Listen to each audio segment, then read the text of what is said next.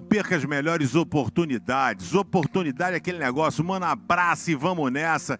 Mas tem gente que fica no corre-corre, vai para lá, vai para cá e perde melhor. Aconteceu isso, rapaz. Jesus foi na casa de uma família.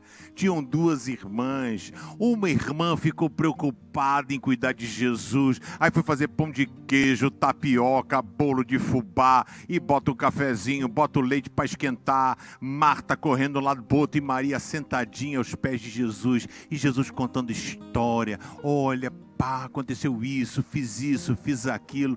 Cuidado, porque você às vezes fica numa agitação e perde o melhor de Deus. O próprio Jesus chegou e falou para Marta, porque Marta achou que ela estava certa, correndo de um lado para o outro. Marta disse: Jesus, dá uma bronca na Maria. Eu estou aqui fazendo as coisas para o senhor e ela está aí de bobeira. Ela tem que trabalhar. E aí Jesus fala: Marta, Marta, você está tão agitada e preocupada com tantas coisas, mas apenas uma coisa é necessária. Maria escolheu a melhor parte a melhor de todas, e ninguém vai tomar isso dela. O melhor lugar para você estar é ao, aos pés de Jesus. Eu entendo que o corre-corre da vida faz com que a gente perca o melhor.